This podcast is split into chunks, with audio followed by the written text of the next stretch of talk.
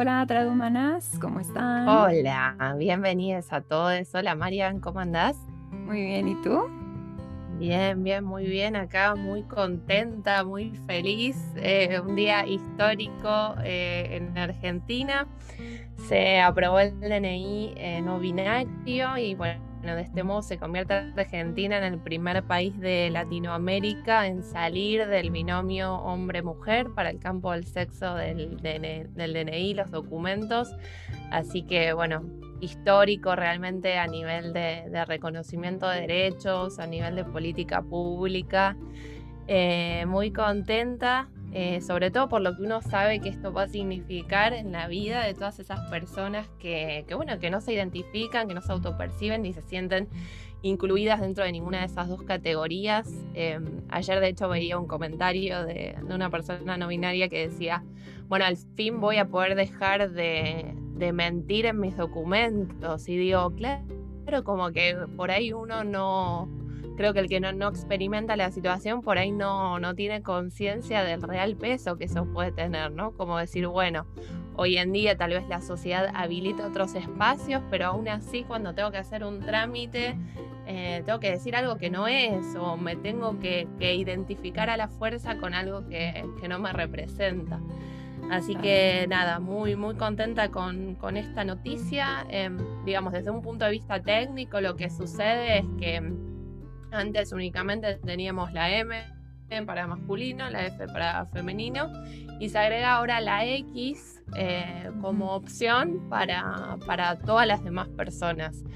Em, creo que la noticia tiene un par de horas y ya hubo críticas sobre por qué la X y no otra cosa. Em, básicamente lo que explicaron es que em, eh, la X, digamos, como símbolo para los documentos personales es algo que ya está recogido en, algunos, en algunas convenciones y en algunos estándares internacionales a los que Argentina suscribe.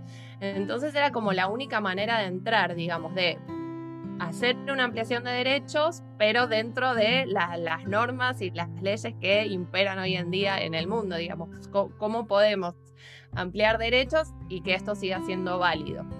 Así que bueno, nada, obviamente falta un montón como, como con muchas otras cosas, pero creo que es un primer paso que, está buenísimo y hay que celebrarlo. Sí, qué emoción, la verdad que, como tú dices, es un gran paso en el reconocimiento de derechos, pero también al mismo tiempo que creo que va a suponer algunos retos, ¿no? Para la traducción, sobre todo para esas colegas, esos colegas que todavía tienen cierta renuencia a considerar otras formas, ¿no? Que no sean, sobre todo el masculino genérico.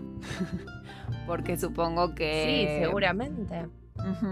Porque supongo que en algún momento, ¿no? Más adelante, este paso llevará a otros, ¿no? Como que ya otros documentos tengan otras fórmulas que no son necesariamente femenino masculino. Entonces será interesante. Se viene creo que una época interesante, pero además queda claro ese cambio de paradigma en el que estamos, ¿no?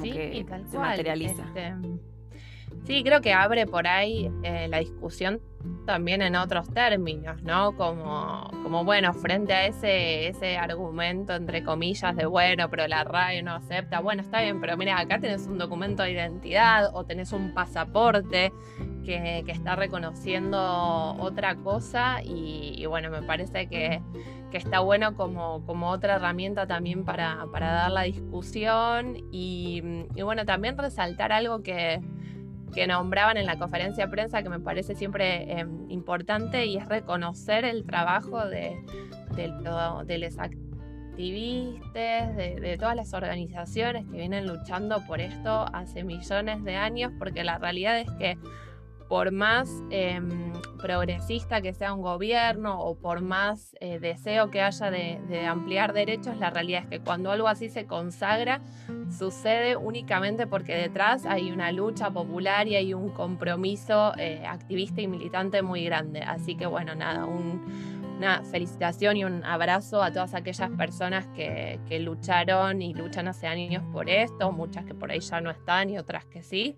Em, siempre reconocer el, rol que tiene eso para poder lograr los objetivos. Sí, está buenísimo. quería compartir con ustedes, leí esta semana una entrevista a Terry Tempest Williams, que es autora de Cuando las mujeres fueron pájaros. Y en la entrevista me llamó mucho la atención muchas cosas que mencionó, pero en particular, que tiene que ver con el episodio de hoy, em, quería leerles esta cita de lo que ella dijo, de una cuestión a la que estamos acostumbradas las mujeres, ¿no? Pero también creo que es algo que compartimos con la otra edad, es que muchas veces nos han dicho, eso no es verdad, eso es una locura, eres una bruja. Y eh, esta autora dice, yo estoy dispuesta a decir sí, soy una bruja y voy a tomar en cuenta mi propia percepción como algo válido.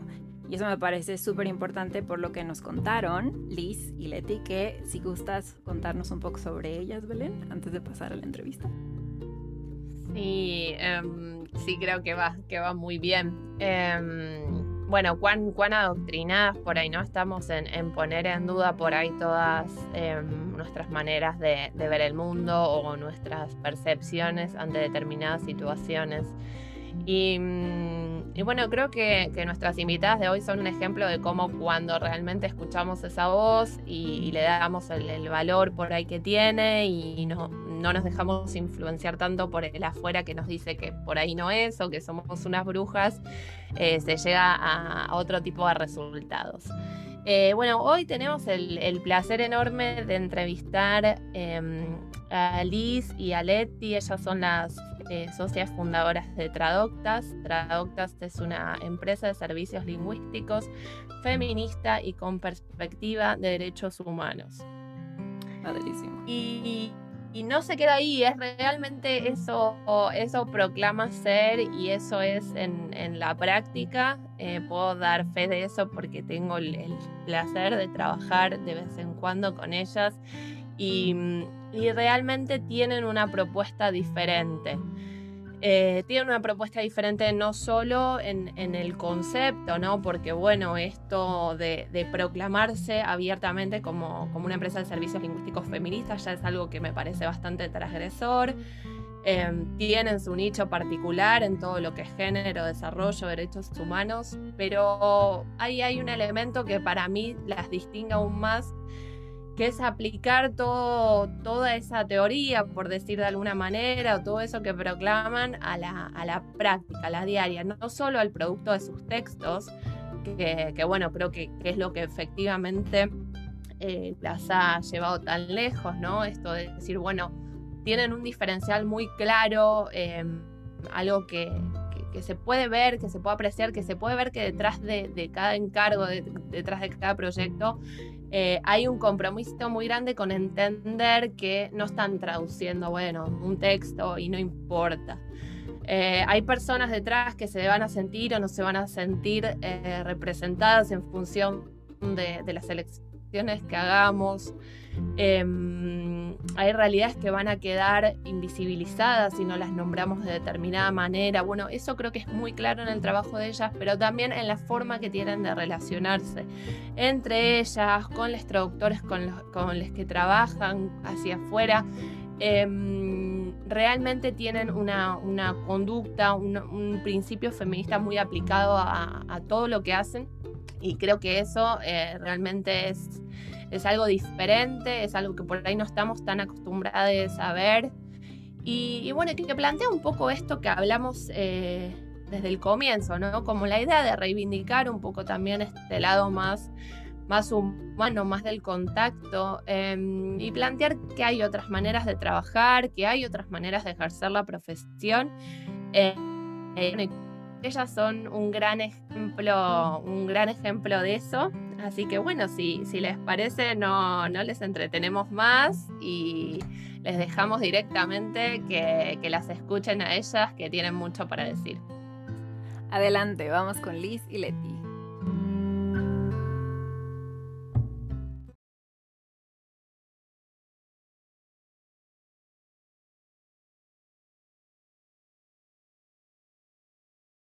Bueno, bienvenidas, bienvenida Leti, Liz, Marian, ¿cómo andan? Hola, bien, muy bien. Bueno, qué bueno tenerlas por acá, agradecerles primero que nada que hayan aceptado la invitación, teníamos muchas, muchas ganas de escucharlas, así que es un honor que estén muchas gracias a ustedes. Bueno, y vamos a ir directo a la primera pregunta porque queremos aprovecharlas y exprimirlas lo más que podamos. Em, ya contamos un poquito en la introducción de qué se trata Tradoctas, quiénes son ustedes y por qué decidimos traerlas eh, hoy a este episodio. Pero como ya es un poco costumbre, nos gustaría que se definan ustedes. ¿Quién es Leti? ¿Quién es Liz? Em, si quieren pueden hacerlo ustedes mismas o pueden elegir que una defina a la otra como les parezca mejor. Sé que se conocen lo suficiente eh, como para adaptar cada una de las opciones, así que lo dejamos a su gusto. Bueno, dale. Sí, eh, bueno, la presento a Liz. Eh, Liz es traductora pública, es egresada de la UBA. fue docente universitaria durante más de 10 años y también directora de investigación. Em, eso es lo que hace la parte académica. Bueno, Liz, como ya saben, es feminista. Es muy divertida, es una persona muy divertida, descontracturada. Me ayuda a mí a, tratar de serlo un poco yo. y em, en lo que es en Tradoctas es la armadora de equipo, eh, del equipo y de equipos en sí. Em, así que nada, me encanta, me encanta trabajar con ella. Mm, qué lindo. qué, lindo, Bueno, y ahora me toca a mí definir a Leti. Em, bueno, María Leticia, ahí es Leti. Em, ella es traductora del USAL y es correctora de textos. O sea, es como el detalle, ¿no? Eh, para mí es, siguiendo con las metáforas futbolísticas, para mí es como la línea de defensa, Leti, ¿no? Porque es como que por un lado es como como un 2, como una marcadora fuerte, con temperamento, como que no pasa, acá no pasa, o sea, no pasan las balas. Y, mm, no, y bueno, como un poco también, viste, puede ser como una marcadora de punta, puede ser como que ella siempre te tira al centro, te invita, te, te, abre la puerta, te hace participar y pero sobre todo tiene como una atención ahí al detalle que yo capaz que soy más de, de irme por las ramas y Leti es la que ordena, la que la que tal vez tiene el, tiene el detalle siempre y la memoria, ¿no? Como que yo capaz que digo, bueno, em, para este proyecto podemos hacer tal cosa y podemos llamar a fulana y a mengana y hacerlo así, así. Y ella es como que, bueno, bien, tal persona está en, en el proyecto número tanto que se entrega tal, entonces quizás no está tan disponible. Y yo, ah, claro. Bien. Tiene razón. Entonces, este, sí, para mí es como, es un apoyo fundamental, es como que lo más, lo más lindo de trabajar en un equipo, eh, tener, tener eh, distintas personas que estén haciendo, trabajando en pos de lo mismo, pero en quienes te puedas apoyar que complementan ciertas cosas en las que una capaz que necesita ese otro, ese feedback. Y, y en ese sentido, bueno, está genial. Qué lindo, qué lindo sí esto, ¿no? Como saber que uno puede descansar en el otro, porque a veces em, pasa eso un poco con los equipos. Puede haber equipos pero donde nadie termina como de sentir la confianza suficiente para decir, bueno, yo sé que esa persona se está encargando de esto, entonces yo lo saco de mi cabeza porque tengo la confianza suficiente. Em, y creo que no, no siempre ocurre, que no es fácil, em, mm. a veces, no sé, uno puede tener muy buena química o muy buena onda con alguien, pero de ahí a veces a lograr esa sinergia a la hora de trabajar es otro, como otro nivel. Así que cuando sucede creo que está, que está buenísimo. Sí, exacto. Incluso creo que a veces pasa que, muchas veces eh, los motivos que llevan a, dos o más colegas a empezar a trabajar en equipo son quizás los, los vínculos de amistad o, que se conocen o demás. Y como nosotras empezamos directamente como en, un equipo profesional, ya era como de que, bueno, y aparte con la impronta de Leti, para mí era como que, bueno, esto es algo serio. Entonces, acá no me puedo em, hacer la loca, acá no puedo estar divagando. esto, es serio, esto viene en serio. Así que, em, así que bueno, nada, eso, es lo lindo de, de, estar, de estar en equipo y es mucho más lindo que estar trabajando sola, obvio, para mí. Me acuerdo porque hace un tiempo en una charla con, con Liz me dijo algo así como, bueno, no, y después la conocí a Leti, no, y ahí ya está, ahí como que me mata que Leti marque el antes y el después, viste, como no, la conocí a Leti y ya está, como, bueno, me dejé de boludear. Totalmente. Fue como que, bueno, listo, basta. sí, sí, sí, estuvo, estuvo buenísimo, aparte cómo nos conocimos, después vamos a contar. Y mm, yo le dije a Liz en su momento, ella, ella eh, había intentado ya una sociedad antes y yo la, yo la leía, yo la leía en las redes y yo decía, esta chica me gusta cómo labura, me gusta lo que escribe, me gusta eh, esto, cómo, cómo se presenta en la profesión, ¿no? Y, ¿viste? como que le puse el ojo, le puse el ojo y, cuando, y cuando, bueno, después encima coincidimos en el feminismo y demás, dije, uy, qué bueno y, y bueno, y después contaremos, pero sí, está, está muy bueno encontrar una persona en la que, con la que puedas complementarte, ¿no? Eh, para, para trabajar y hacer equipo. Qué genial. Qué genial. Bueno, qué bonito eso que dicen y resuena mucho con este proyecto que justamente se fundamenta en la politicidad femenina y los vínculos, ¿no? Que es como otra manera de ser y estar en el mundo, eh, contraria al patriarcado. Y bueno, ya que están hablando de esto, de cómo se conocieron y por qué decidieron estar juntas, pues quizás quieran eh, contarnos un poco más de cómo se dio justamente ese vínculo y el proyecto, cómo, cómo nació. Y bueno, en, eh, esto eh, empezó en 2017.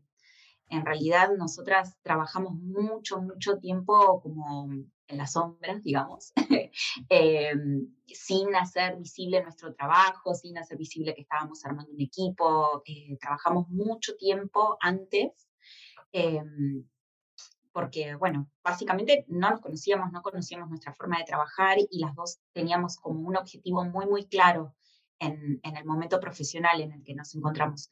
Y en 2017, em, Leti era la una de las, de las organizadoras, pero ella era chairwoman del de, Congreso de Traducción e Interpretación de, de Haití. Y, y, bueno, y a mí eh, me, habían, me habían sugerido yo, eh, dar una ponencia y bueno, yo presenté todo mi, mi material, quedé eh, y, y, fui a dar una ponencia al, mismo congreso. Y a raíz de eso y en los preparativos y demás empezamos a intercambiar correos, siempre en inglés. Me muero. Sí, yo no sabía todo esto. Em, ¿Quién era María Leticia Caseneu? Bueno, hablaba en inglés por mail, le contestaba en inglés. Em, porque bueno, era todo en el marco de, una asociación profesional que era internacional, bueno, lengua franca, toda la bola mail en inglés. Y, mm, y bueno, en esos primeros intercambios ya a mí me daba como esta sensación de, de, persona profesional, que bueno, eh, nos estábamos por conocer, el día del Congreso nos conocimos y, em, y después fuimos a, fuimos a almorzar. Y además nos conocimos, almorzamos con otra gente y, y, bueno, y ahí como que yo empezamos a conversar y empezamos a, a, contar cosas de con un poco de cada una de cómo veníamos profesionalmente y, y, bueno, y eso como que a mí también me empezó a llamar la atención. Yo hasta, hasta ese momento no, no, no la tenía en el radar y después dije, ah, mira, mira qué, qué, qué, profesional. Bueno, y, y después cuando nos empezamos a conocer, nos agregamos en redes sociales, ahí em, nos empezamos a dar cuenta que éramos feministas las dos.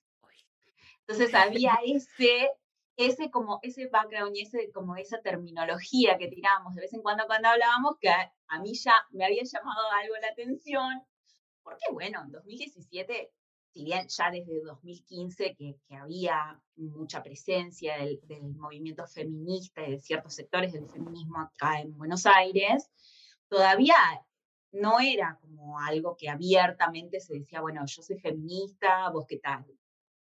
Y, mm, y bueno, y en ese momento cuando nos conocimos después y cuando ya empezamos a hablar concretamente de, trabajo, bueno, las dos nos dimos cuenta de que faltaba una, empresa feminista de traducción con, con, enfoque, con perspectiva de géneros. Y bueno, por eso eh, nos pusimos a, hablar, a, armar una entre las dos. ya que no hay. sí, sí, bueno, bueno, esto que cuenta Liz, ¿no? Y bueno, creamos Traductas y bueno, queríamos que ese feminismo que, las dos transitábamos, que las dos, las dos teníamos estuviera presente desde, desde el momento inicial de Traductas, ¿no? Queríamos que estuviera presente también em, puertas para adentro y puertas para afuera, o sea, no solo vendernos como una empresa feminista eh, con perspectiva de géneros y, demás, sino que también esto de puertas para adentro por el modo en que trabajamos, por el modo en que trabajamos con nuestro equipo, em, y eh, puertas para afuera porque el resultado que ofrecemos a, las organizaciones que nos contratan eh, está anclado en la premisa de que los derechos lingüísticos son derechos humanos. ¿no? Entonces, tenemos ese, ese lema, eh, esa premisa y es lo que, lo que llevamos adelante en Traductas. Mm. No, está buenísimo por ahí tomando esto último que, que dice Leti.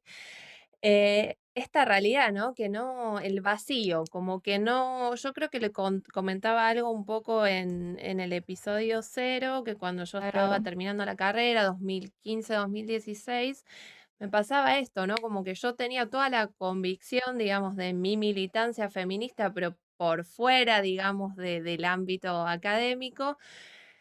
Y sentir que no, claro, como, ¿cómo hago para, para juntar estas dos cosas, ¿no? Más todo el academicismo y, los, qué sé yo, ¿no? Como, como las barreras por ahí que encontrabas ahí, como que recién en ese momento por ahí se empezaba a discutir que tal vez el masculino genérico no estaba tan bueno, pero de ahí venimos, ¿no? Como, y eso, en un ámbito tal vez tan formal, parecía medio, medio imposible encontrar eh, una forma de conectarlo. Así que creo que desde ese lugar eh, Traductas tiene un diferencial eh, muy grande.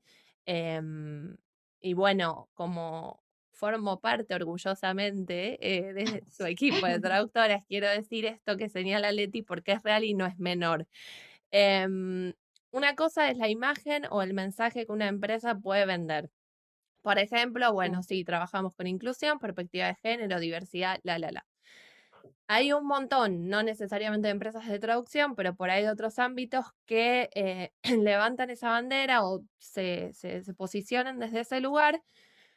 Pero después cuando vos empezás a analizar un poco las prácticas que, que manejan para adentro, decís, bueno, claro, en realidad como que acá podrías demostrar algo, acá también, y estás perdiendo todas esas oportunidades y no, no estás predicando para nada con el ejemplo. Bueno, afortunadamente ese no es el caso de, de Traductas. Creo que tienen una manera de trabajar muy diferente a, otros lugares y que eso también hace a la diferencia, no solo de quienes trabajamos con ustedes, que claramente lo, lo valoramos y, lo elegimos desde otro lugar, sino creo que todo eso también se traduce en, en los resultados que tienen. Em, creo que, que, hoy en día, sobre todo por ahí la gente, em, hay mucha gente agarrándose un poco de, de la bandera, ¿no? Del, del, feminismo, de no, yo sí, soy súper feminista, porque, y sí, bueno, pero después la verdad que para trabajar sos bastante como que no. Em, y pasa, y pasa mucho. Em, así que bueno, resaltar eso para quienes por ahí no conozcan eh, a fondo o demasiado el, trabajo que hacen, porque creo que realmente marca eh, una diferencia. Bueno, muchas gracias. Gracias. Muchas gracias. Sí, la, verdad es que es lo que intentamos eh, transmitir. para nosotras es muy importante hablar de, pensar en, las personas que conforman el equipo en qué les está pasando. Eh, nosotras, eh, mayormente, nuestro equipo de su gran mayoría son eh, mujeres, mujeres madres, mujeres heterosexuales y personas no binarias. Y mm, en esa dinámica también atendemos muchísimo a distintas cuestiones que son sensibles para nosotras, que son eh, no solo el, cuidado con el producto, sino el cuidado, el cuidado de las personas, de, personas que a su vez también se encargan de, tareas de cuidado. Eh, también atendemos al bienestar, a la salud mental de nuestro equipo.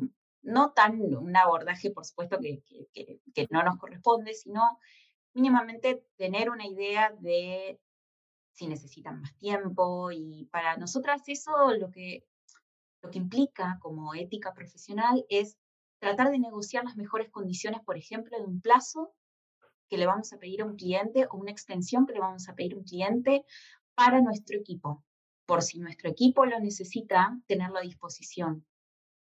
Y para eso, mm, ese enfoque para nosotras es feminista. Ese enfoque para nosotras es ético, es tener cuidado de nuestro equipo, tener cuidado de las mujeres, de las personas que trabajan con nosotras.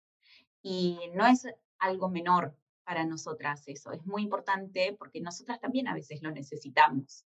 Nosotras también necesitamos ese tiempo. Sabemos que de cualquier manera todas las personas que trabajan con nosotras tienen una conciencia, una responsabilidad enorme del trabajo que le estamos delegando, porque saben que les delegamos trabajos que son vitales y muy importantes y también responden a causas que son muy importantes. Entonces, em, toda esa conjunción hace que creo que todo el equipo, ¿no? Creo que cuando una empieza a trabajar con, con temas que, mm, que tocan tantas fibras de, de nuestra genealogía, de nuestra historia, de nuestro presente y de lo que queremos cambiar, hace que todo funcione concentrado de una manera que va enfocado hacia un objetivo común. Y no es solo el de Traductas, es el de todo el equipo de las socias, de toda la gente que está detrás, detrás nuestro, porque también trabajamos con, con gente que se encarga de la administración y que si eso falla es un lío, eh, gente que se encarga de las redes em, y, y, de, las, de las gráficas, de, de, varias cosas que hacemos a la vez de, las traducciones. Por eso no es, no es solo traducir, seguro no.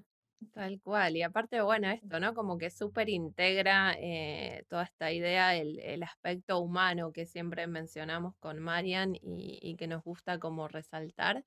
Em, entendiendo eso, que, que, del otro lado siempre, siempre hay personas con realidades, momentos, situaciones que van atravesando y, y bueno, resaltando, resaltando ese tipo de, de actitudes, creo que, que bueno, que se va un poco hacia otro lado que, que me parece que está bueno. Sí, me encanta. Qué, militancia tan bonita, porque justamente es reapropiarse de un espacio que nos ha sido arrebatado. Eh, porque me, me, impresiona, ¿no? Y es algo que he venido como reflexionando, sobre todo con la pandemia, que la traducción pues es una profesión feminizada, pero está atravesada por el patriarcado de mil y un maneras, empezando justamente por cómo trabajamos que es a matacaballo, no dormir, no comer, no ir al baño, olvídate de que existes porque lo que importa es la traducción que se entrega mañana. Y, y, alardear de eso. Nos, nos reímos, nos reímos grupalmente de decir, es viernes, ay no, pero soy freelancer. Y yo miro esas cosas y digo, no me causa ¿por qué pasan estas cosas? ¿Por qué estamos naturalizando esto? Claro, sí. Entonces, eso que dicen ustedes de, gestionar todo pensando en las personas que hacen la traducción, por supuesto que es una política feminista hermosa, ¿no? Esa politicidad de pensar primero en lo humano antes que en lo material. Está buenísimo, me encanta. Y, y además pone de manifiesto, ¿no? Esto que, que escuchamos mucho cuando empieza la gente, cuando sale el tema, ¿no? Del feminismo y la traducción. Y que luego, luego ponen en tela de juicio nuestro profesionalismo. Claro que se puede.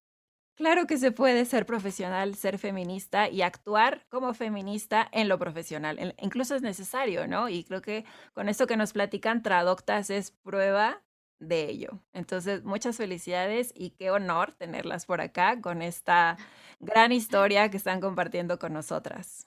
Gracias. Gracias.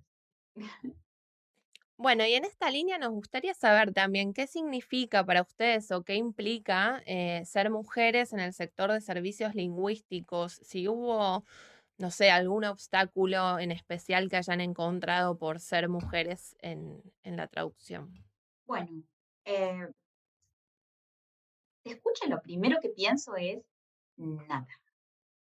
No tuve ningún obstáculo siendo mujer en la traducción. Y por eso un poco en respuesta a lo que decía Marian también. Es una profesión feminizada, entonces en principio, siempre y cuando estés callada, tranquila, sonriente y obediente en tu casa, traduciendo un estado contable, está todo perfecto. Entonces no hay ningún obstáculo en realidad para ser una mujer en el sector de la traducción.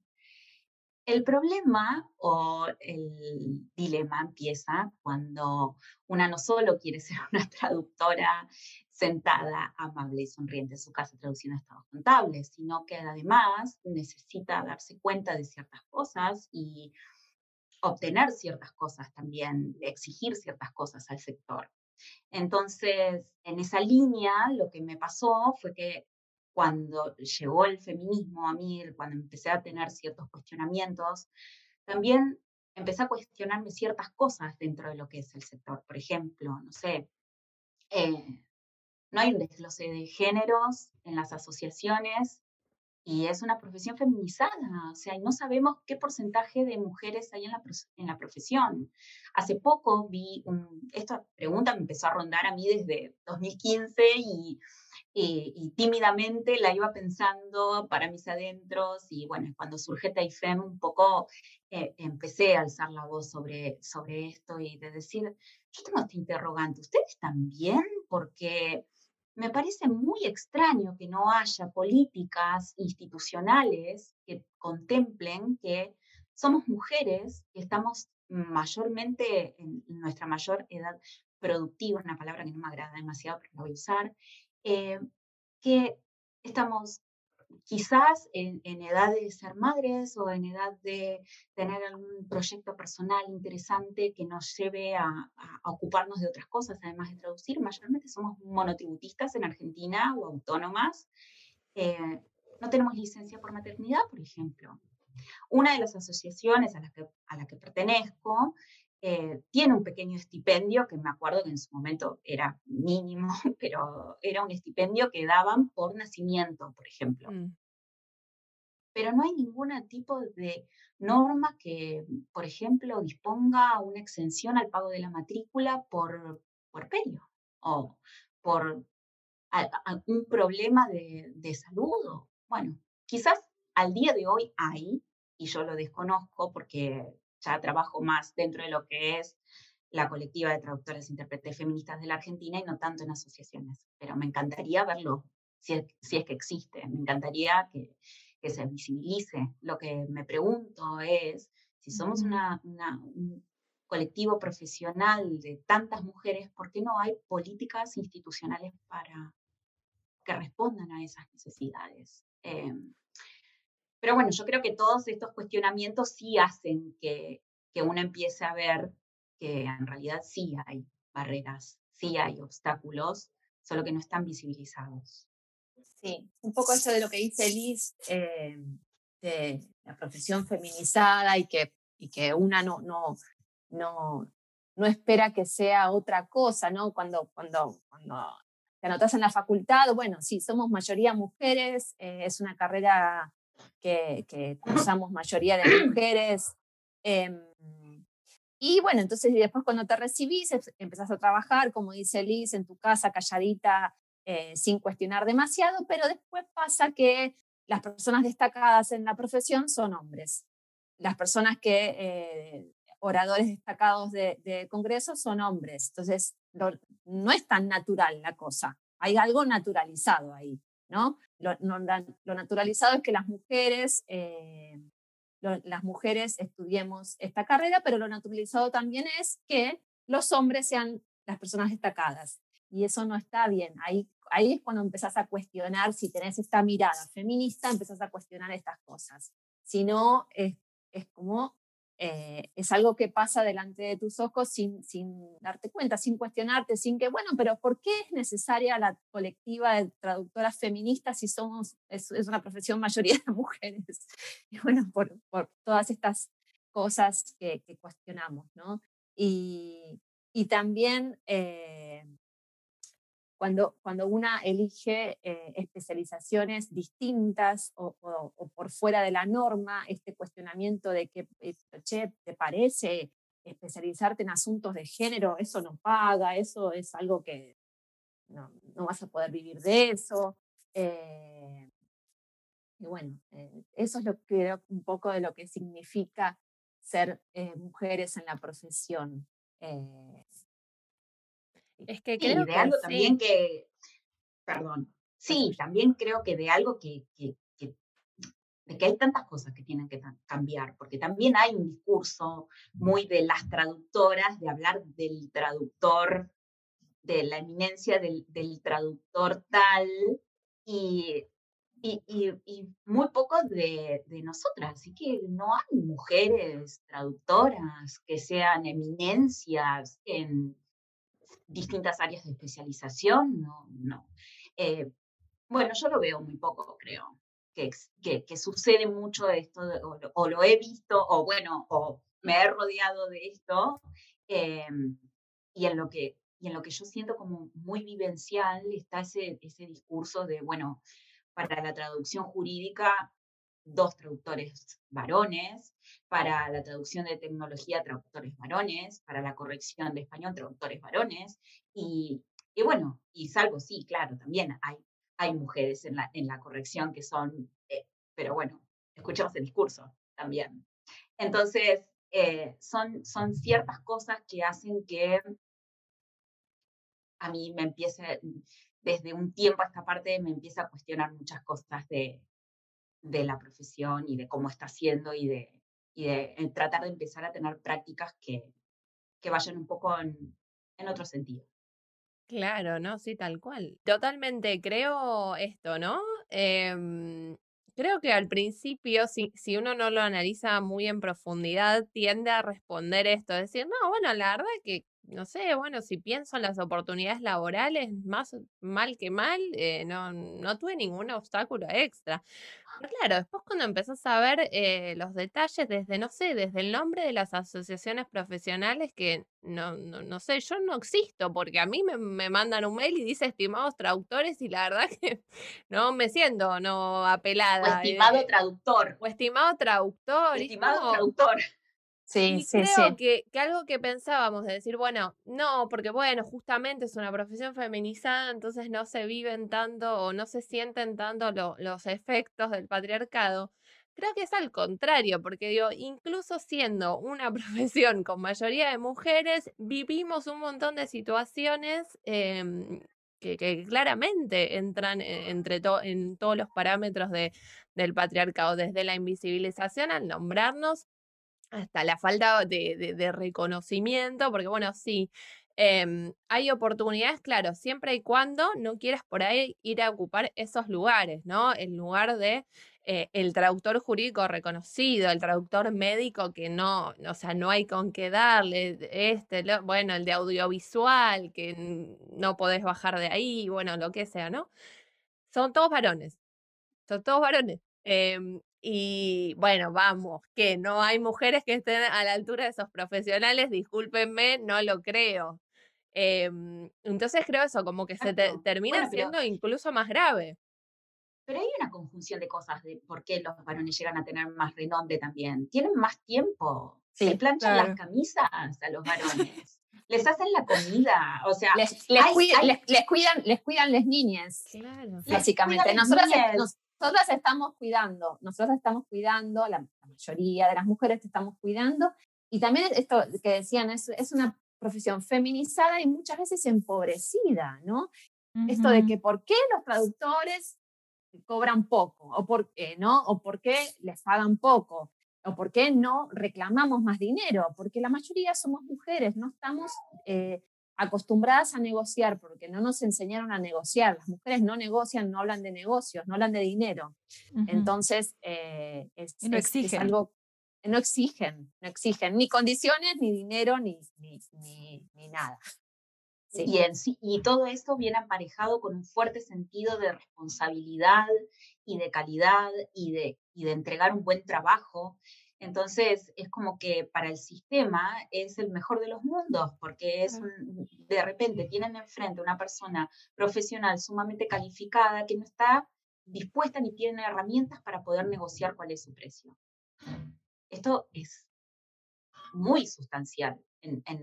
y el discurso que a mí me hace muchísimo ruido, que suele, suele suceder, y bueno, no, no es tampoco por personalizar ni por individualizar, sino por tratar de pintar el escenario de lo que, de lo que sucede y de los discursos que, existen en la profesión, pero sí hay mucho de si no vas a cobrar lo que te corresponde, trabaja de secretaria o búscate otro trabajo o hace un voluntariado hasta que adquieras la experiencia como para poder, em, si tenés experiencia, te van a pagar más. Y no, la verdad es que si sabes negociar, te van a pagar más. Eso es lo que sucede. Entonces, em, todas esas herramientas, es importante que empecemos a conversarlas entre nosotras. Eh, no en detrimento de nadie, por supuesto, sino para ampliar la mirada, porque es necesario hacerlo. Sí, sí, creo que esta es una de las cosas que hablamos bastante con Marian antes de, comenzar este proyecto, eh, decir cuánta necesidad hay eh, todavía dentro del feminismo, dentro del colectivo profesional eh, de hablar de estos temas, de, transparentar un poco más todo lo que, todo lo referido a tarifas, pero no solo por ponerlo en un, en un número o, o en un, bueno, cuántas palabras o cuánto cobras o cuánto esto, eh, que creo que también es necesario, porque hay, o sea, el tabú, no, o sea, no, solo nos perjudicó a nosotras, o sea, ese misterio de que nadie sabe cuánto, ni cómo, ni por qué, eh, o sea, solo le es funcional al capitalismo, no, no a nosotras. Em, eso por un lado, pero por el otro, em, espacios como, eh, como Teifem, por ejemplo, yo creo que abren ese juego a decir, bueno, de esto también hay que hablar y, bueno, tal vez sea bueno comenzar a hacerlo en un espacio que sea seguro, porque es lo que dice Leti, no, no estamos acostumbradas a negociar condiciones, no estamos acostumbradas a exigir dinero, bueno. De alguna manera tenemos que comenzar a trabajar en eso. Y bueno, es difícil por ahí sí arrancar, o sea, de cero a ir a negociar con todo el mundo. Bueno, ok, está bien, tratemos de construir entre nosotras herramientas para, para ir en busca de eso. Creo que es un, un aporte súper, súper grande a la, al colectivo profesional eh, en sí. De acuerdo. Bueno, y ya que estaban hablando de eh, cómo el feminismo fue, digamos, el punto de convergencia entre ustedes, ¿no? Que las llevó a dar ese paso de construir este proyecto juntas y, alzar la voz, ¿no? Apropiarse de ese espacio que decimos que nos fue arrebatado. ¿Cómo llegó el feminismo a sus vidas y qué impacto, además de la creación de Traductas, ha tenido en su ejercicio profesional? Eh, bueno, en mi caso, el feminismo llegó a mi vida hace ya más de 10 años, 10 años, un poquito más de 10 años, sí. Yo, em, otra cosa que, hice en mi vida que mucho tiempo escondí en el ámbito profesional es que milité activamente en un partido político. Em, en, en, eso del 2003 eh, empecé a militar en un partido político de centro izquierda acá en la Argentina. Eh, que bueno, me, me, abrió un montón los ojos en lo que hace a, a, a, movimientos sociales. En mi casa sí había conciencia de, de, clase, pero bueno, por supuesto no de género, pero eh, sí había un montón de cuestiones que, que no tenía yo eh, delante de mis ojos por, por, por, lo que era mi vida. Yo había estudiado en una universidad privada, era una, persona de clase media, digamos, vivía en una burbuja, ¿no? Entonces, bueno, me acerqué a este, a este lugar, empecé a militar activamente y después por diferentes compañeras que ya estaban, que ya militaban en el feminismo en aquel entonces, eh, me fui acercando de a poco al feminismo y, y, de hecho a mi primer encuentro de mujeres fui en el año 2000, 2010. 2010. 2010 yo ya era traductora y estaba terminando la carrera de corrección en Literae. Así que fue como una explosión de, de, cosas, porque, bueno, me, me resonó muchísimo, eh, Mariana, cuando contabas que eh, necesitaste el feminismo para entender el lenguaje inclusivo, para empezar a usarlo. Eh, eras de las que decían, no, esto eres masculino genérico, basta. Bueno, yo, yo por supuesto decía lo mismo. Eh, eh, así que sí, necesita el feminismo también para entender que el, que el masculino genérico no bastaba, que, que, no era suficiente, que en ese momento eh, usábamos el desdoblamiento entre los géneros gramaticales normativos, ¿no? Era el momento del todos y todas, era lo que usábamos acá en la Argentina. Eh, bueno, lo adopté eh, y bueno, así llegó el feminismo a mi vida, a mi, a mi profesión, pero durante mucho tiempo también lo, lo, lo escindí completamente de mi profesión. Esto que vos decías también, Belu, contabas en el, en el episodio cero, eh, que durante mucho tiempo necesitaste dividir o, o, tener el feminismo separado de la profesión. Bueno, a mí me pasó lo mismo. Eh, yo quería, o sea, militaba el feminismo, pero no, no, lo, no lo podía entender como dentro de mi profesión, no lo podía entender para nada. Eh, me pasó en el 2015 que, bueno, gracias a un amigo muy querido, Fer Balker, que me invitó a participar en un equipo de trabajo que eh, se especializaba en traducción humanitaria. Bueno, empecé, pude empezar a traducir sobre cuestiones de género y decidí darle, eh, digamos, una, impronta muy feminista a mi, a, mi, a mi vida freelancer. De hecho, tenía mi página web que era un collage de fotos eh, de mi militancia, con banderas, con pañuelito verde, y demás, y decía, eh, el título era eh, The Feminist Translator You Need to Reach Your Spanish Speaking Audience. Y, y, así tenía mi página.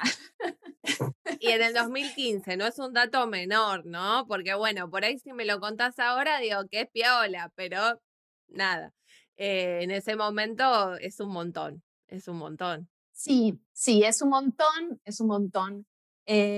Bueno, de hecho me pasó, Liz que eh, en el 2000, para que hago memoria, 2016, eh, el 2016, en el, en el, Congreso del Colegio de Traductores Públicos de la Ciudad de Buenos Aires, eh, vino invitada una de esas gurús de, negocios de la profesión eh, y una charla y luego me acerqué a, decirle, mira, yo tengo este, esta especialización y, me presento de esta manera, bueno, porque yo quiero trabajar con organizaciones con esta impronta y me dijo, me dijo, mira, bajaré un poco el tono militante. no seas tan atrevida, ¿qué te pasa? Sí, sí, sí, sí. De muy feminista, sí. Esta chica está muy politizada. Muy politizada, María Leticia, muy politizada. ¿Dónde quedó la invisibilidad? Sí, sí, claro, tal cual, tal cual. Y, y, bueno, así que, Leti?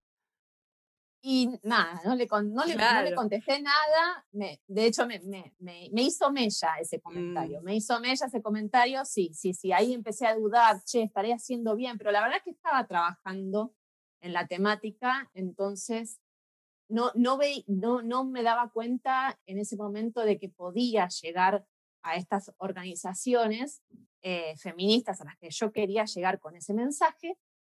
Y bueno, después me, di cuenta de que en realidad me faltaba una compañera de ruta, mm.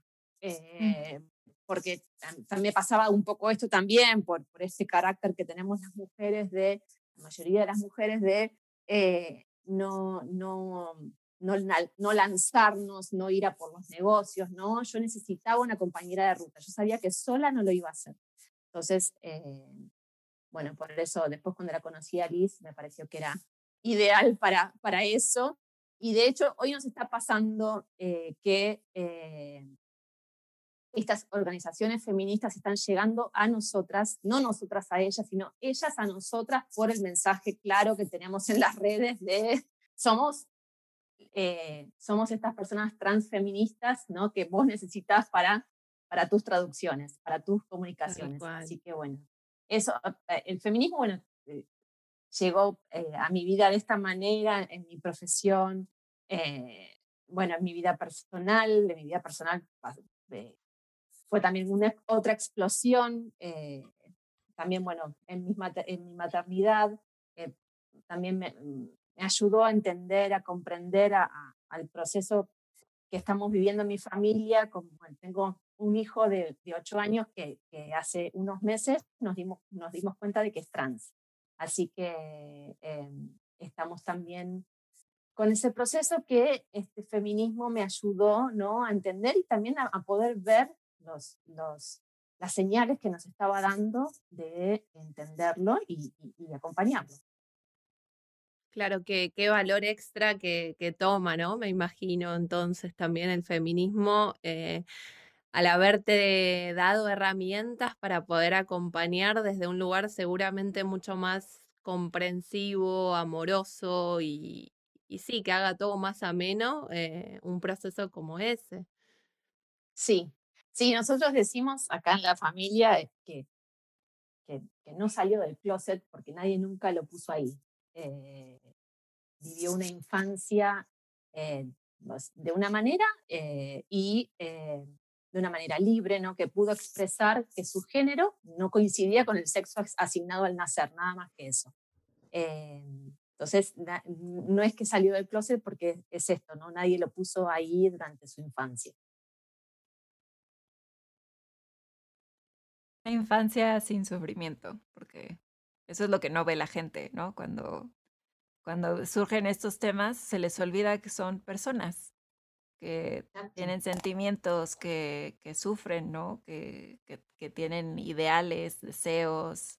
Em, Qué bonito entonces que tu hijo haya, haya tenido una mamá feminista, que es lo que falta en el mundo. Sí, total. Y aparte creo que muestra un poco esto muchas veces cuando se tocan eh, temas de, educación sexual integral, por ejemplo, orientados a, a la niñez o a los primeros años desde los lugares tal vez más conservadores siempre nos encontramos con, ay, pero ¿y cómo le vamos a explicar a, los niños? Bueno, los niños no, te dicen a los niños o a los chicos, ¿no? Pero bueno, eh, ¿cómo, le vamos a? ¿Cómo, le explico a mi hijo que existe algo así? Y claro, después, o sea, e, el, cuando criamos niñes, eh, estos, sin esa necesidad de etiquetar, sin ese estereotipo en todas y cada una de las actividades y elecciones de vida que van desarrollando a lo largo de su vida, eh, vemos esto, que no hay una necesidad de, de, salir de un closet, porque no hay un closet, porque no hay una única manera de hacer las cosas, porque no hay un color que sea de varón y uno que sea de nena, porque no es que vos solo podés jugar con muñecas y si te aburre eso y preferís los autos, mm, ¿qué está pasando? No. Los juguetes son juguetes, los colores son colores y vos una persona que va a ir tomando las decisiones que tome. Entonces creo que, bueno, ese es un, gran triunfo y un lugar, me parece, al que, al que debemos aspirar y al, y al que espero que vayamos, ¿no? Como eso, esto de entender que, que cuando los niños, las niñas crecen de esa forma, no hay nada que explicar, no, no, no hay nada traumático que, que, que vaya a desestabilizar esa estructura que tanto le temen, ¿no? Eh, a veces le, los adultos, como, o sea, son todos tus prejuicios y todos tus sesgos los que están hablando a través tuyo, ¿no? No es ese, ese niño. y no es em solo, y no es solo, perdón, no es solo algo individual, no es solo algo personal. O sea, somos una sociedad que está heteronormada. Entonces, por supuesto que eh, lo que le, raro sería que no les pase a quienes no tienen una, una mínima visión o, un corrimiento de este velo para empezar a nombrar cosas que necesitan ser nombradas y del modo en que necesitan ser nombradas. Porque, ¿Por qué a mí antes no me pasaba que decían el traductor y yo me sentía ahí y ahora no siento ahí, no me siento ahí, porque, porque creo que es muy importante nombrar a las cosas como, como corresponde y con la apertura que corresponde. Si a mí hoy me dicen querido traductor, yo siento que es como que me hablaran y no me miraran a los ojos. Mm. No me están hablando a mí. Entonces, en ese sentido, puedo entender mínimamente, aunque nunca va a ser lo mismo, e, entender que, vivir o que experimentar, en, tener la experiencia de vida de comunidades que están por fuera de la heteronorma y que necesitan que haya una comprensión, una necesidad de llamarlas por quienes son y, de elegir los, pronombres que, usan y de, tener conciencia de eso.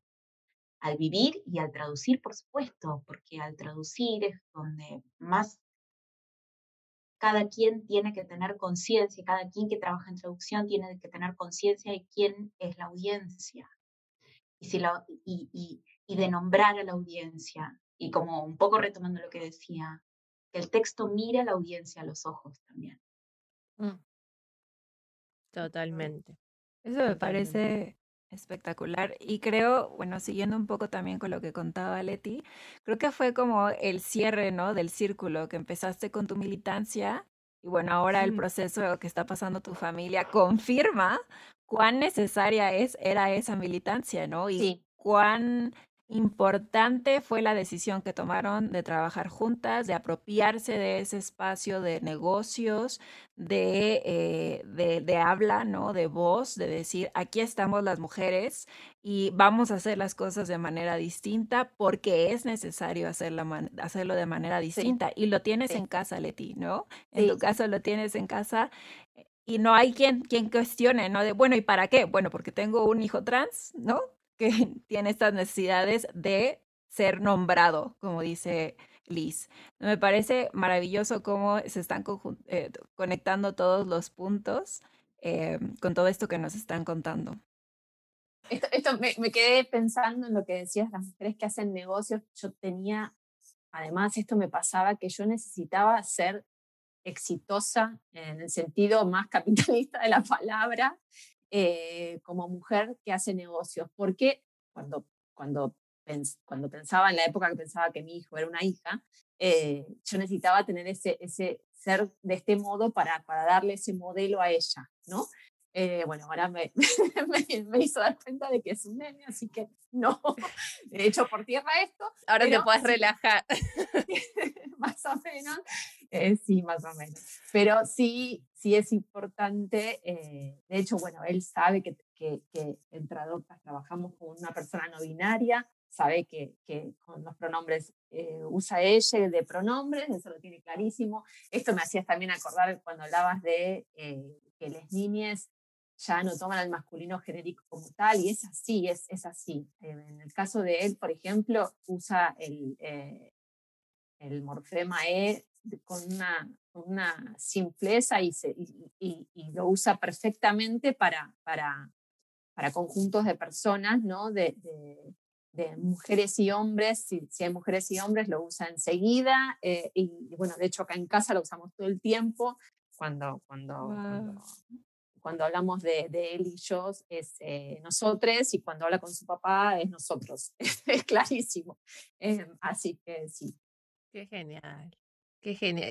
Siempre los, les niñas dando, dando la lección al final, ¿no? Como cuánto más rápido que se adaptaron y entendieron cómo se utilizaba.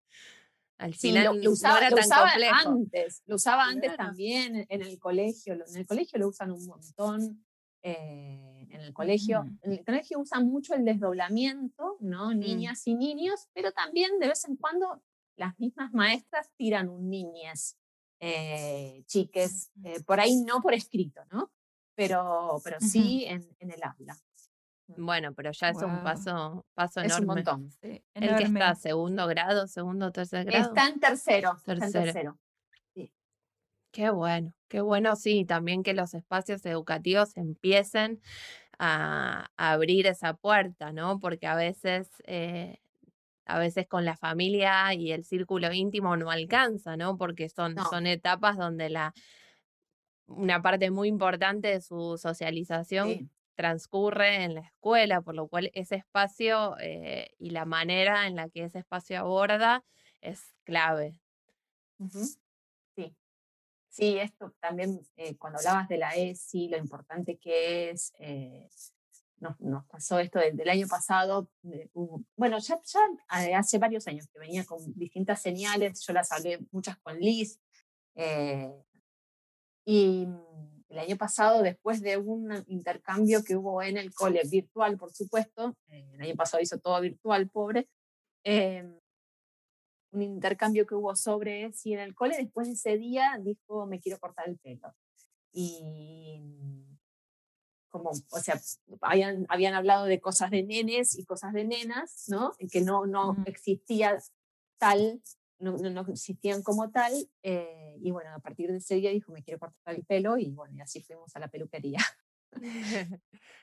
Wow, wow. No, es que sí es, creo que, que todavía por ahí no se dimensiona, em, eh, sí, el impacto y lo clave que es para, para el desarrollo y para la educación eh, contar con ese espacio, ¿no? Y, y, esto, que sea desde la escuela y no solo en la familia, lo hace eh, por un lado lo habilita, pero por el otro creo que también lo hace más transversal eh, y con llegada, digamos, un poco más general, porque si no, creo que anteriormente por ahí lo que pasaba es que, bueno, determinadas familias con una, una visión tal vez un poco más feminista o más abierta le transmitían eso eh, a sus hijos, pero bueno, eh, por ahí no era representativo con lo que es, no sé, un curso. Entonces después ese niño va al curso y se encuentra con una realidad que medio que no coincide con la que le enseñan en la casa y es más complejo. Pero creo que ahora cuando ya esos conocimientos o esos mensajes parten desde la institución, desde las escuelas, eh, bueno, ya es un conocimiento que empieza a ser un poco más universal.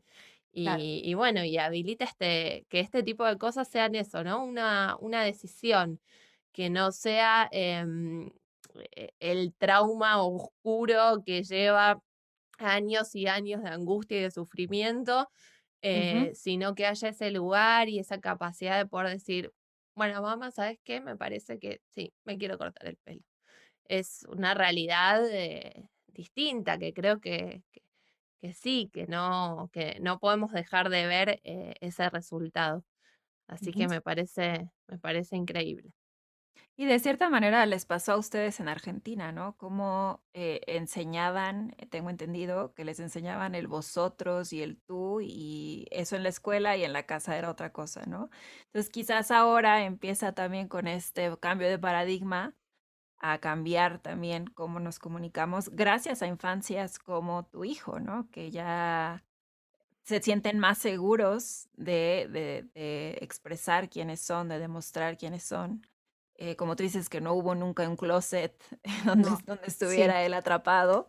y eso está genial. Y, bueno, creo que eh, tu caso y, y, el, y Tradoctas también como proyecto como son prueba, ¿no? Viviente de que como traductoras, eh, justamente por el cambio de paradigma en el que nos encontramos, debemos ya tomar una posición clara, contundente, visible y, y, pues sí, notoria, ¿no? Porque, porque están esas infancias que nos necesitan. No es, eh, no es nada más lo que dice la RAE, es decir, hay, hay vida más allá de la RAE, ¿no? Exacto. Una remera que diga. Eh, Sí, tal cual. Y aparte esto, ¿no? Reforzar como esa idea de, al menos hasta el día de hoy, tomar partido, tomar posiciones, ir por un objetivo claro, a la mayoría de nosotras nos ha traído beneficios únicamente, o sea, nos ha acercado a esos lugares eh, en los que queremos estar, nos ha hecho conocer personas con las que nos sentimos cómodos, con quienes podemos compartir, eh, con quienes podemos pensar hacia dónde más seguir, qué otras cosas se pueden hacer. Em, creo que ese es uno de los grandes logros feministas, ¿no? Haber roto con esa idea de decir, bueno, yo me trato de mostrar lo más neutral posible, lo menos, em, viste, cuando esa cosa de como, bueno, no hables tanto porque apabullás, sos muy avasallante, son muy no hace falta que te muestres tan segura. Bueno, no sé, que, claro, bueno, no, no, no sé qué decirte, claro. Em, qué sé yo, si estoy hablando de algo que conozco, hablo como me sale y si suena segura porque estoy segura de lo que estoy diciendo. Em, y creo que, bueno, mucho tiempo tratamos de, de, ocultar o de suavizar eso, sobre todo en espacios que compartíamos con varones. Em, porque bueno, es lo que nos decían, bueno, como que no, si no vas a, vas a quedar como la problemática o vas a quedar como, viste, bueno, y, creo que, bueno, se hace referencia a las emociones también, se hace referencia a las emociones. No podés decir en el caso nuestro, exacto, que es como que al ser lo marcado y no lo que existe, nos tocan las emociones, nos tocan el, el, a mí en una reunión, incluso en una asociación, cuando empecé a cuestionar una actividad, me han dicho, tachala a la persona que estaba tomando nota de lo que sucedía en la reunión. No, claro. Le han dicho, Tachala.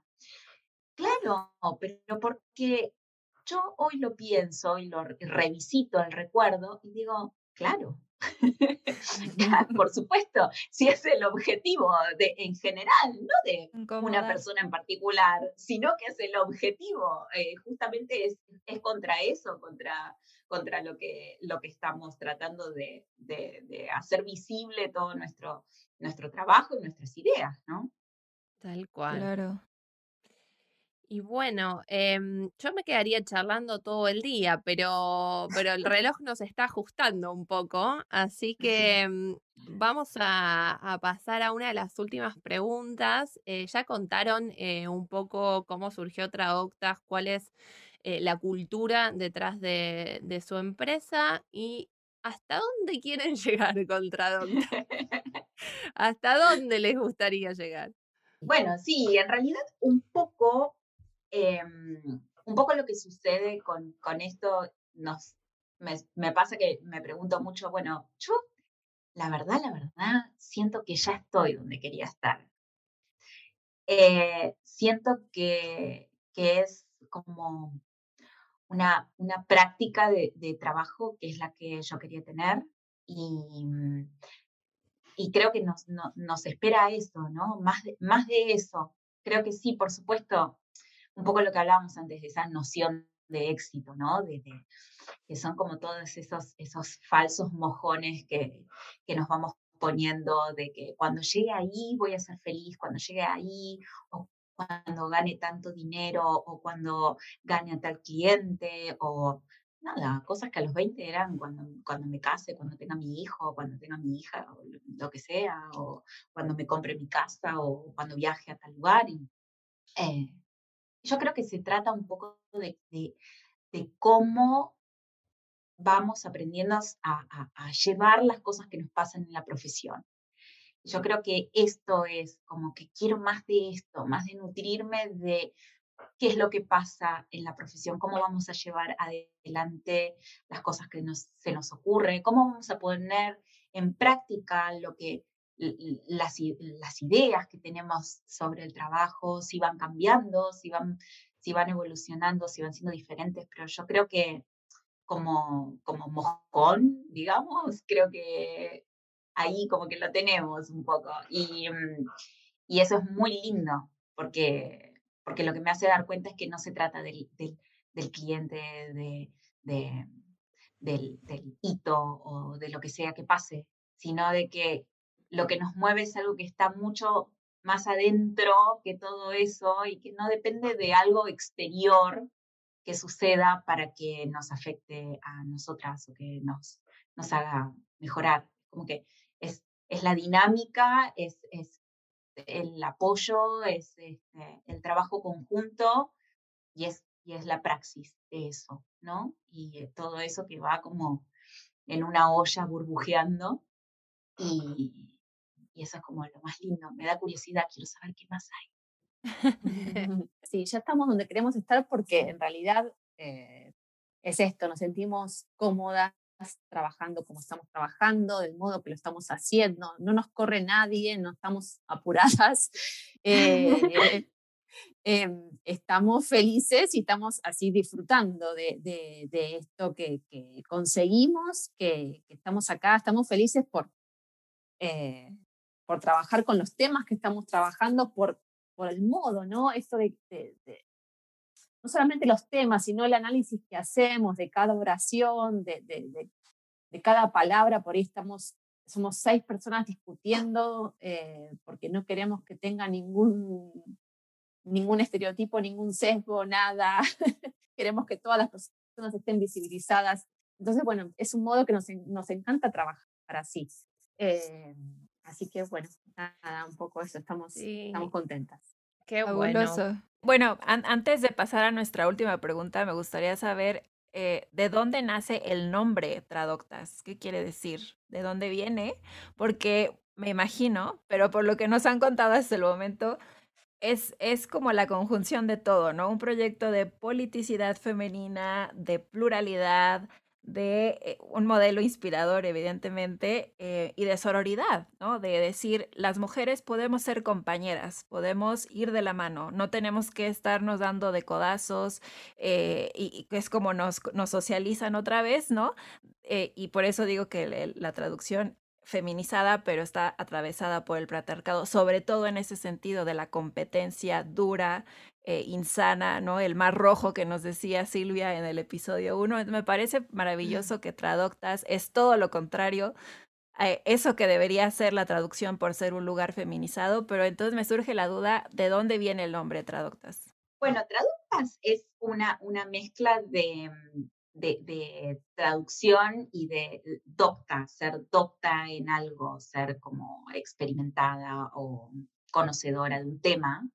Em, y la eso que piensan que las mujeres no somos. Exacto. Y, por eso costó muchísimo llegar ahí, porque era, significaba, ay, todo el tiempo voy a estar no, diciendo que yo me creo esto. Em, y, y, bueno, y un poco ya el nombre venía, les cuento.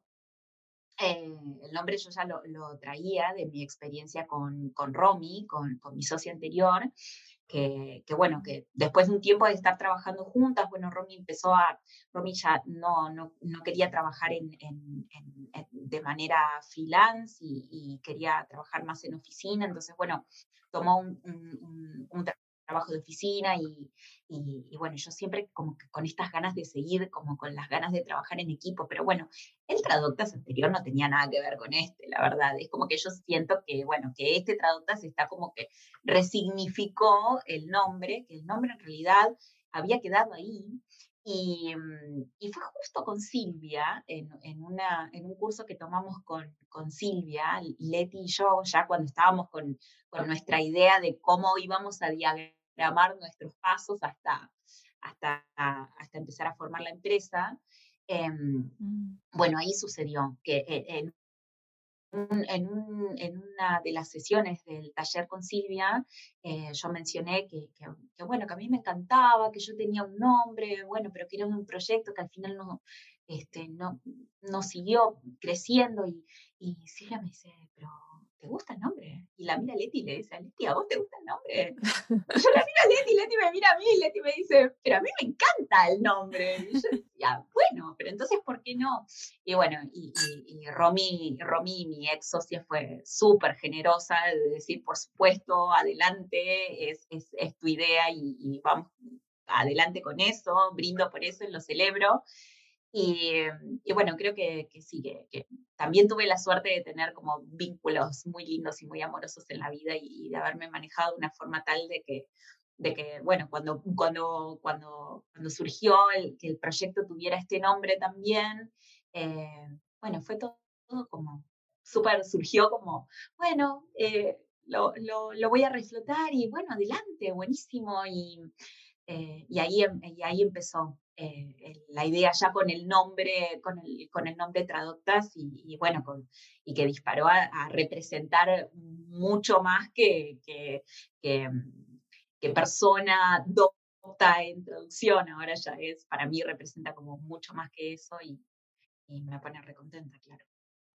Buenísimo, qué, qué, lindo también que, que Silvia nos ha empujado a hacer muchas cosas, que justamente uno de los de los objetivos de Tradubanas es demostrar que las mujeres podemos ser modelos y fuentes de inspiración.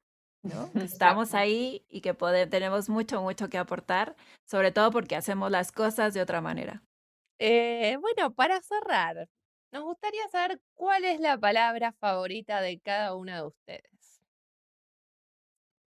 Eh, bueno, a ver, em, yo creo que la mía eh, es puedo decir que es interseccionalidad, un poco eh, por esto de las identidades coexistentes, ¿no? que no somos solo mujeres, eh, sino que somos un montón de cosas, eh, tenemos un montón de, vivencias, de situaciones, de realidades, y que cada persona es, es, es individual y tiene sus propias experiencias, individualidades y situaciones, y eh, cuestiones atendibles también.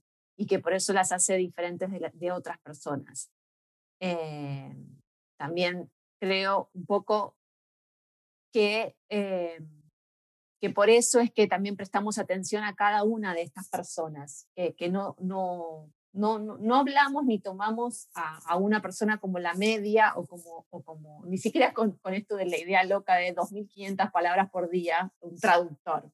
Eh, ¿no? Sino que cada... ¿Cuántas palabras traduce un traductor por día para ser productivo? Como si hubiera otras variables, ¿no? Como que, bueno, claro. Todas las, tenemos todos los traductores y las traductoras nacieron con todas las variables estándar, entonces todo da el mismo resultado. O sea, horas por palabra igual, no, claro, no. Sí. Así que bueno, puedo decir que esa es mi palabra preferida. Yo les traigo una palabra que mm, a mí me fascina, que se llama afidamento.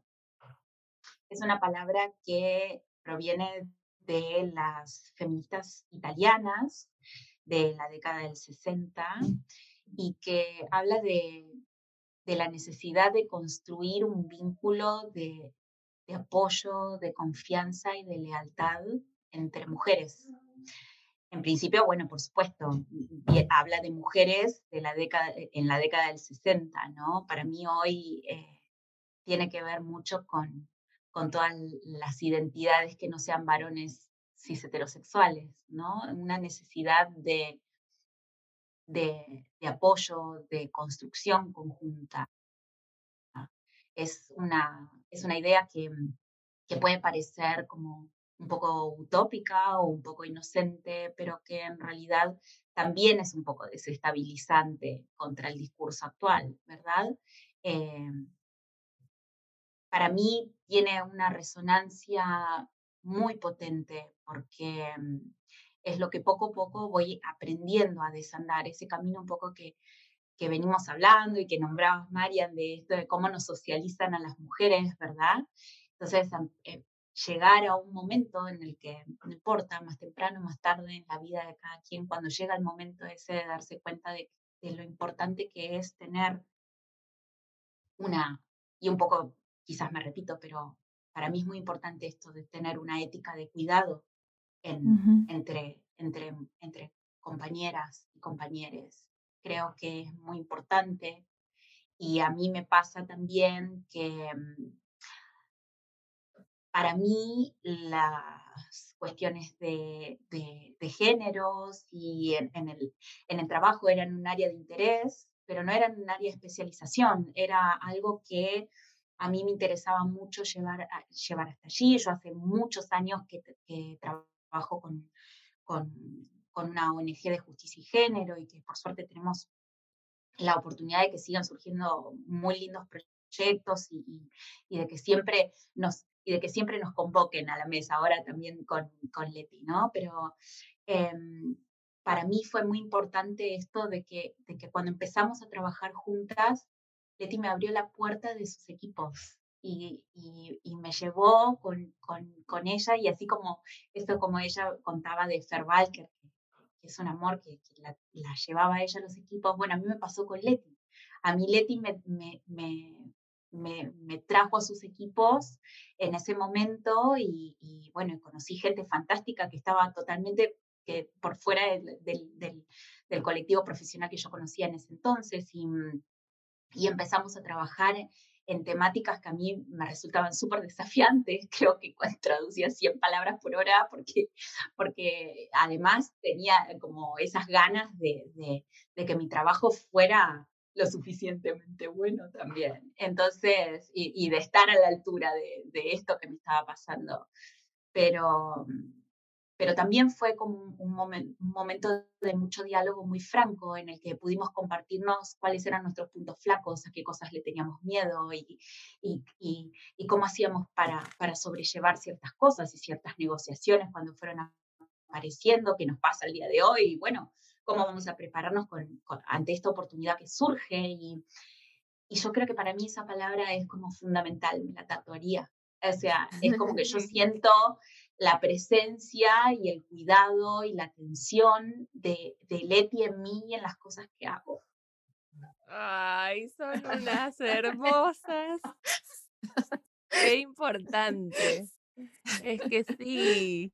Llore tranquila, porque acá no se juzga. O sea, acá se celebran estas cosas. Perdón, emociones. Fuera, fuera. No, no, hormonas, no, Usted es, profesio usted es profesional. O sea, ¿qué ¿Cómo puede ser claro. que un cantor llore en un podcast?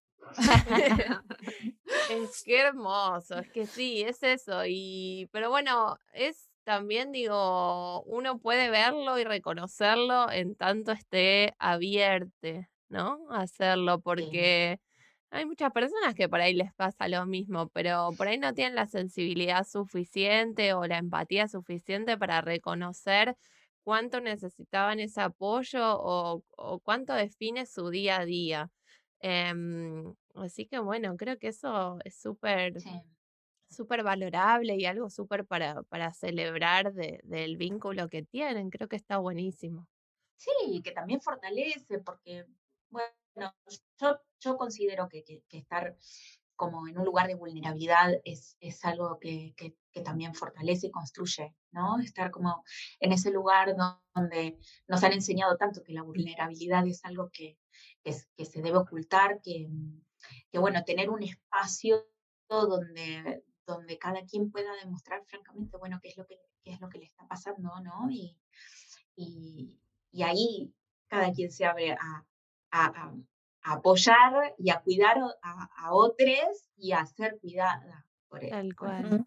Tal cual. esas otras personas también, y a ser sostenida y, y, celebradas, también celebradas también, porque es como una, una situación de, comunidad, de unión y, y, bueno, y después hay que entregar las traducciones, por supuesto. Bueno, claro. También. No, es, todo. No, todo es. Eh, y, no todo es contención y, amor. Y sentimentalidad. No, por supuesto. Es que una cosa no, quita la otra, una cosa no quita el profesionalismo, así que está perfecto.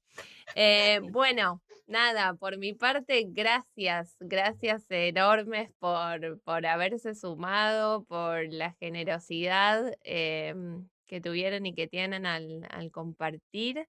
Es un gustazo, la verdad, escucharlas y bueno, me alegra esto ver que hay otras y poder mostrar también a quienes escuchen el, el episodio que hay otras maneras de, de ser en la profesión, que hay otras formas de, de vincularse también en los ámbitos laborales. Em, nada, que no todo es lo mismo, ¿no? Porque a veces también cuando se habla de empresas o agencias de traducción, eh, se piensa como en el horror, en que está todo mal, que son, ah, que son horribles, que es todo para ayer, que Em, que pagan súper mal, que todo mal, que qué sé yo. Bueno, sí, algunas sí, la verdad que sí, pero no es lo único. Em, esto, hay otras maneras de ejercer la profesión, hay otras maneras de trabajar y de relacionarse con, con los colegas, así que está, está buenísimo poder mostrarlo. Muchas, muchas, muchas gracias. Gracias, gracias, gracias Belén, a vos por, por habernos invitado.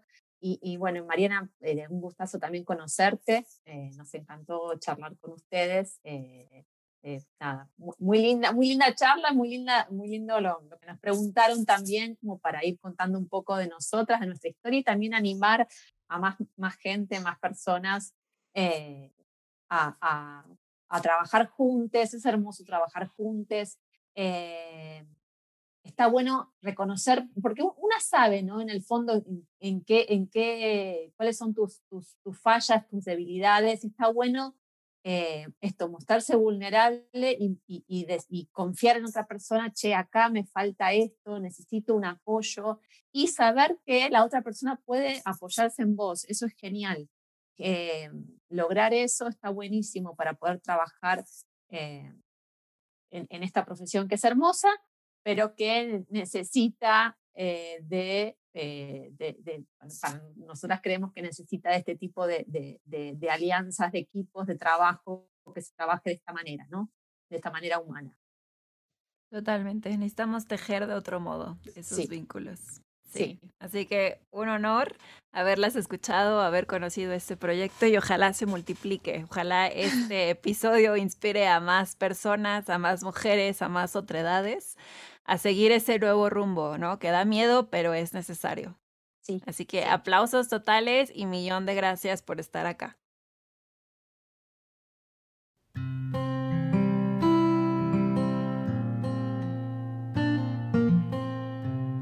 Wow, pues qué entrevista tan impactante, tan hermosa, ¿no? Como esto de encontrarte a una hermana, una trad hermana en el, en el camino para iniciar un proyecto de prestación de servicios lingüísticos desde otro lugar, de otra manera, con esta perspectiva de cuidado, ¿no?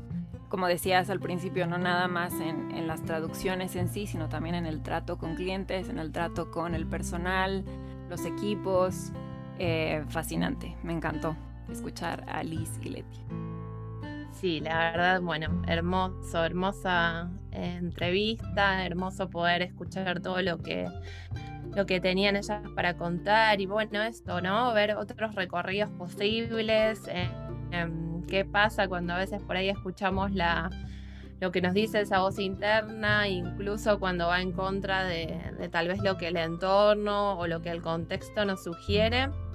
Y bueno, y la magia de, la sinergia, de encontrar en el camino a alguien que nada, que esté alineado, alineado con, con, lo que a uno le pasa o con la forma en la que, en la que ve el mundo o, cómo quiere desarrollarse, en este caso en el mercado profesional. Así que bueno, creo que sí, nos queda también esa enseñanza por ahí de, de aprender a escuchar em, la voz de cada uno y, bueno, adelante con con eso que te está resonando por ahí, pero no estás tan seguro. Me parece que va un poco por ahí también. Sí, no, no dejarse desanimar por lo que dice el mundo patriarcal en el que todavía vivimos. Ahí va, eh, ahí va, por ahí es. Sí, totalmente. No, no, no esconder quiénes somos, ¿no? A pesar de lo que digan, a pesar de esos discursos contrarios que, que luego hacen mucho ruido, Em, no renunciar ¿no? a nuestras convicciones, a nuestras motivaciones, a nuestros deseos, a nuestros sueños. Eh, y si encontramos en ese camino a alguien que comparte todo eso, pues aún mejor. Me encanta, me encanta. Bueno, Marian, una vez más, muchas gracias em, por compartir este espacio hermoso. Em, nos gustaría invitarles otra vez que nos hagan alguna devolución de, los episodios, que nos cuenten em, si hay algún tema en particular que, les gustaría que charlemos o alguna persona eh, para entrevistar. Recuerden que se pueden postular a ustedes mismos o a alguna colega, como, como se sientan eh, mejor. Y bueno, nos pueden seguir en, en las redes. ¿Querés recordarles, María? Sí, claro, estamos en Instagram como arroba tradumanas.podcast, en Twitter como arroba tradumanas y por correo electrónico nos pueden escribir a tradumanas.podcast.gmail.com. Esperamos sus comentarios y sus postulaciones y mientras tanto nos escuchamos en el siguiente episodio. Gracias por estar del otro lado. Un abrazo, Belén. Adiós. Chao.